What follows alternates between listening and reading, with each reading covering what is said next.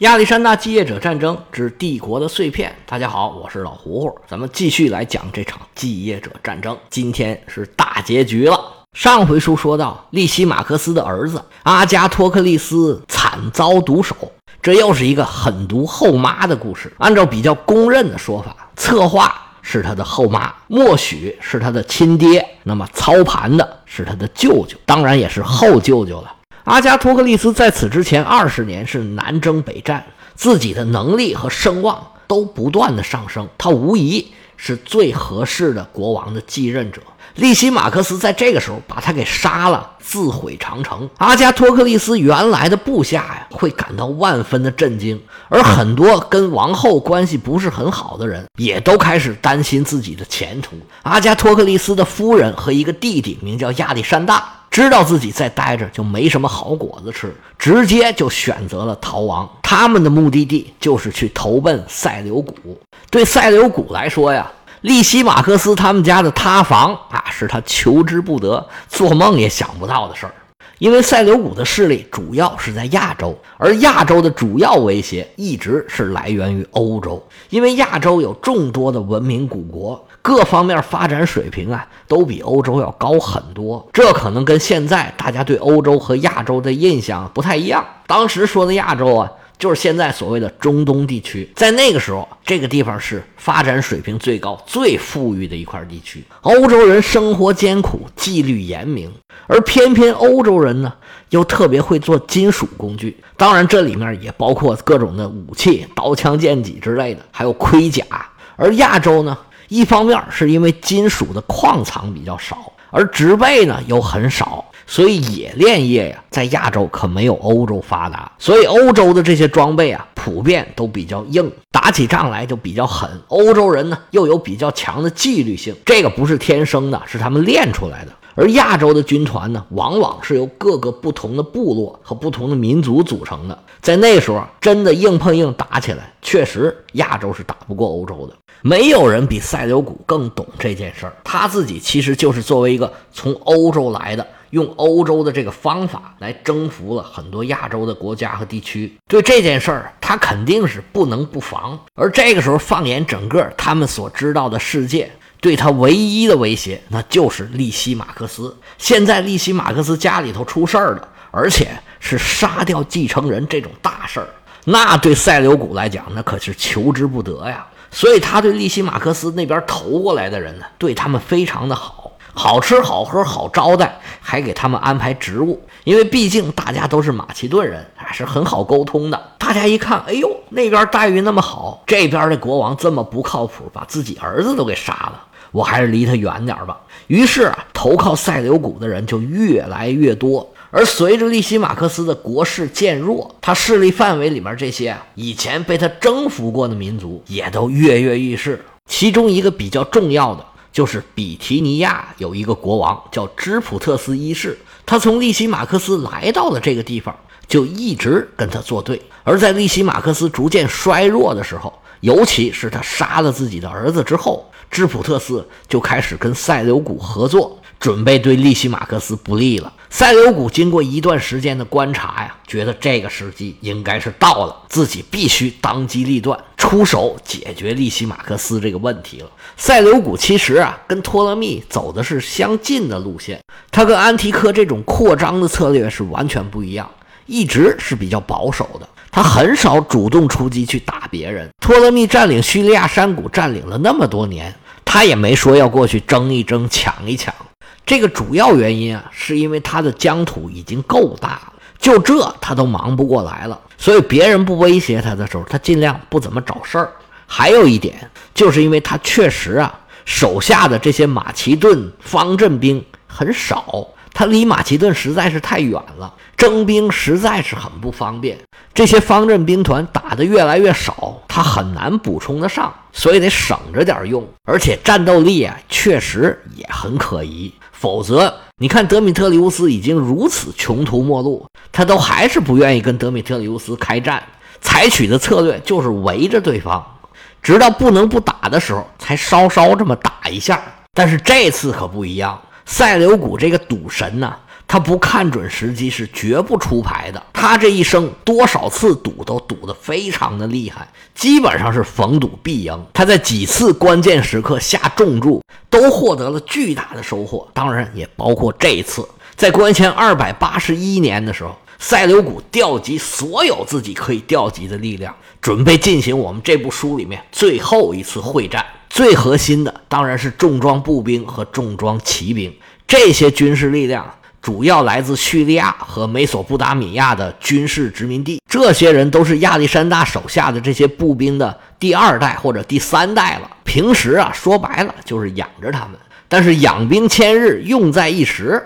现在我需要打仗了，那你们就不好意思，赶紧过来帮我打仗吧。不过说老实话，这些地方征上来的这些重装步兵啊，他们无论从装备还有训练水平来说，他都不如原来马其顿的这些人，不过有就总比没有强。更何况现在利西马克斯军心涣散，正是必须要利用的一个好机会。而在伊朗高原上盛产战马，无论是波斯米底还是巴克特里亚，都能提供不少战马。当大队人马集结完毕，塞琉古的大军浩浩荡荡穿过奇里奇亚山口。直取利西马克斯的老巢。利西马克斯最稳定的根据地是在赫勒斯滂海峡的两岸，他并没有主动出击，而是在小亚细亚西部他最稳固的根据地这里严阵以待。因为这么一来，利西马克斯就可以在本土作战，而不需要长途跋涉的进行补给。不过还有一个原因，有可能啊，是他手下的士兵军心涣散，而他自己的威望不足以支撑这支部队啊。进行劳师袭远、长途跋涉呀，没准走到半道就全都反了。他怕的是这个。塞琉古率领着自己的大部队由南向北进军，而投靠塞琉古的利西马克斯的另外一个儿子叫亚历山大，他从东往西打。还有像比提尼亚的芝普特斯一世这样的地方势力也纷纷起来反抗利西马克斯。不过这时候他都管不了那么多了。因为塞琉古没用多长时间就占领了在吕底亚的中心城市萨迪斯。既然敌人已经到了鼻子底下了，利西马克斯就不能再等了。他在吕底亚中部的克鲁斯集结了大军，双方在库鲁佩迪安发生了最后一场大战。这场战役的细节在史书上是完全没有记载，只有一个传说，就是双方两个老国王各自是顶盔贯甲。穿戴整齐，进行了一场一对一的决斗。您可以想象这个场景啊，两个老头一个七十七，一个七十五，一个属鸡，一个属虎，腰里挂着剑，左手拿着盾，右手拿着长矛，在战场正中间是飞来飞去。你打我一下，我打你一下。当然，最后啊，是塞琉古打赢了，而塞琉古呢，还比利西马克斯要大两岁。这个结果呢，应该就是这场战役的结果。但是实际上，这个传说应该肯定是假的。就先别说七十多岁的老头还能不能打仗，还能不能拿动剑、拿动盾、拿动长矛，咱们单说这个体格来讲，利西马克斯应该是远远超过塞琉古的。从我们之前做的人设来说。利西马克斯就是一个就是个人武力很强的武士，而塞琉古最强的能力呢，第一个就是他的判断力，要不然他每次赌都能赌赢呢。还有一个，塞琉古是一个超强的演讲者，他在很多关键的时刻呀，靠自己这个三寸不烂之舌，两行伶牙俐齿。稳定住部下的军心，所以按照我自己的想象啊，塞琉古更像一个文人，而利西马克斯呢，则更像一个武士。所以啊，他们单挑，我觉得利西马克斯是绝对有胜算的。更何况他还比塞琉古小两岁呢。那么这场战役既然没有记载，咱们也就不讲了。最后的结果就是利西马克斯战败身死，眼见着自己大仇得报，利西马克斯的儿媳妇就是阿加托克利斯的妻子。他坚决不让利西马克斯的尸体下葬。不过，利西马克斯的另外一个儿子，就是投靠了塞琉古的那位亚历山大，最后还是来到了战场，找到了父亲的尸体，给下葬了。而利西马克斯因为没有合适的继承人，他的帝国啊，最后就都落入了塞琉古的手里。但是，利西马克斯虽然死了，他还有一个要强的王后阿尔西诺伊呢。他可不想让自己这么大个帝国一瞬间就烟消云散。毕竟他的儿子还有王位要继承呢，他就在以佛所建立了自己的政权。但是他是一介女流，肩不能挑，手不能抬，完全不能打仗，手下的士兵也不服他呀。所以以佛所的市民不想让自己的城市成为塞琉古的目标，就发动起来把阿尔西诺伊给赶走了。阿尔西诺伊贵为王后，这时候成了丧家之犬、漏网之鱼，他当然不甘心了。最后啊。他还是辗转回到了埃及，进入托勒密二世的宫廷。你别看这位阿尔西诺伊打仗不行，宫斗可是一把好手。到了自己的老家，那他可是如鱼得水。这时候啊，这个时候啊，埃及的国王是托勒密二世，而王后呢，跟他叫一个名字，也叫阿尔西诺伊，在历史上呢，被称为阿尔西诺伊一世。这个事儿呢，咱们以前讲过，这阿尔西诺伊一世啊。是利西马克斯和安提帕特的女儿，叫尼西亚所生。她来到埃及已经有一段时间了。虽然同样是公主，这个阿尔西诺伊一世比起那位阿尔西诺伊，那可就差得远了。刚回来这位阿尔西诺伊呀，她实际上是托勒密二世的姐姐。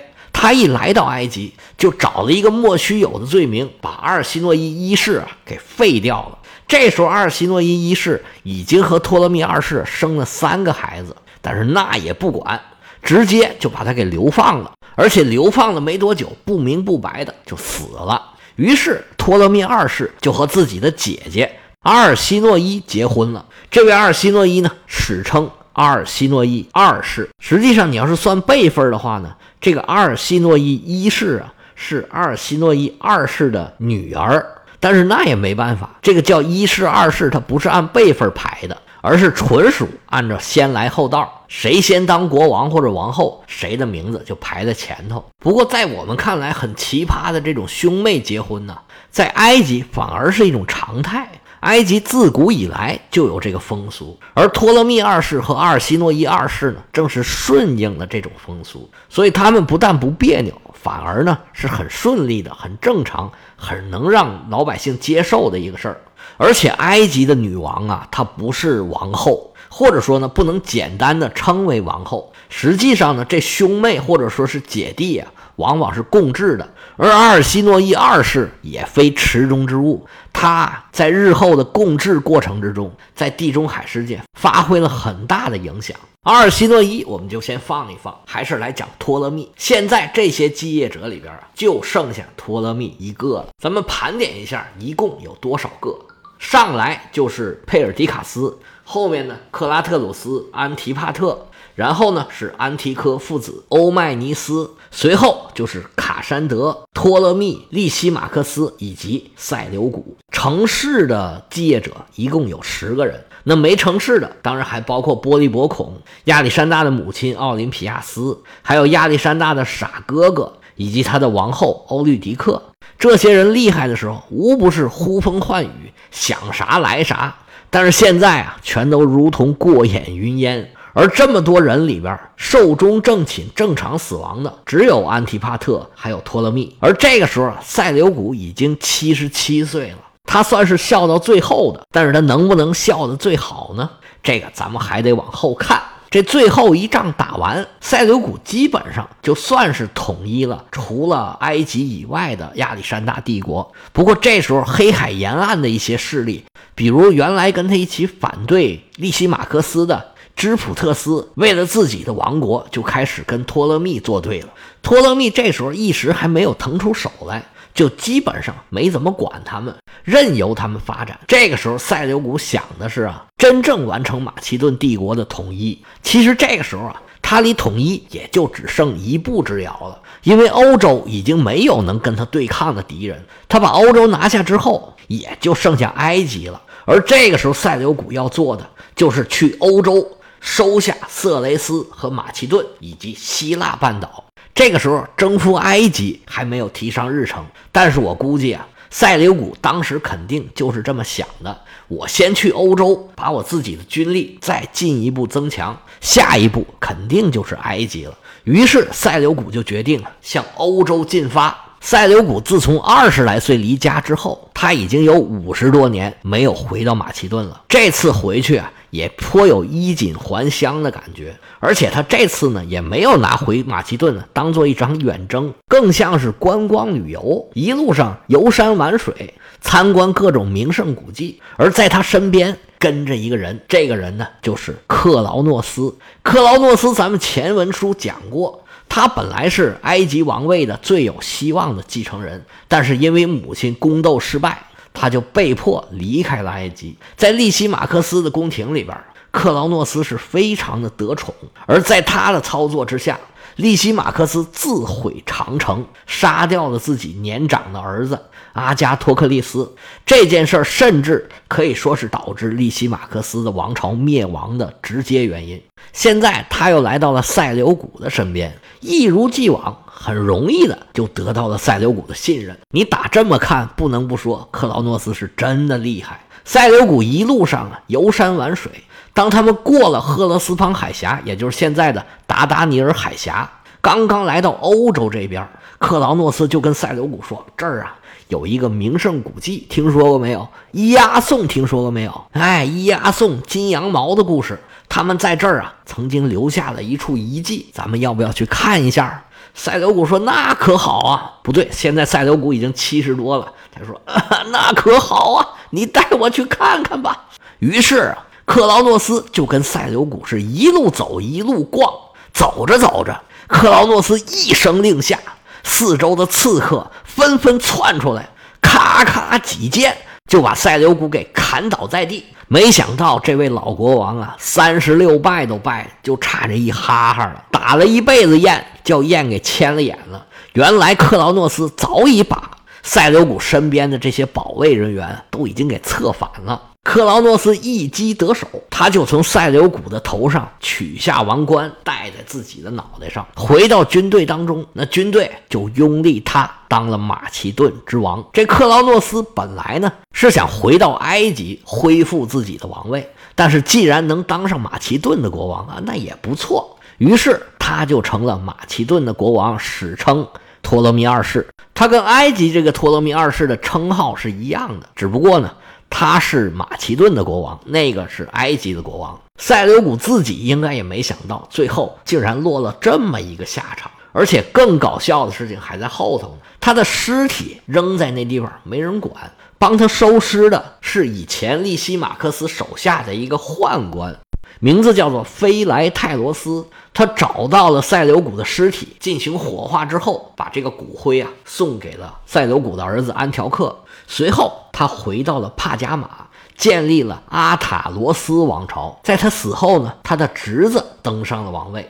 而这个帕加马的阿塔罗斯王朝是越做越大。后来，塞琉古王朝的能力逐渐下降，帕加马基本上就占据了安纳托利亚很大一块地方。后来呢，为了寻求保护，阿塔罗斯王朝和罗德岛人一起把罗马军团引进了小亚细亚。那罗马人一来，这故事就要重新翻篇了。随着最后一位继业者塞琉古的去世，我们这套书是真正进入了结尾。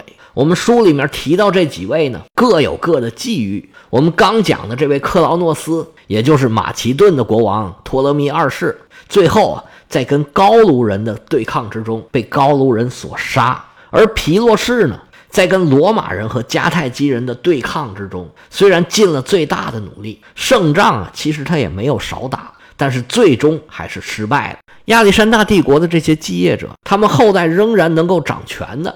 其实就只有塞琉古和托勒密，不过跟他们的父辈比起来，他们更倾向于保住自己现有的东西。但是随着罗马的扩张，最终他们还是什么都保不住。不过历史就是这样，谁又说自己能保住什么呢？行了，这一套书啊，咱们就说到这儿。然后呢，我们就又要回到罗马史了。我们罗马史再见。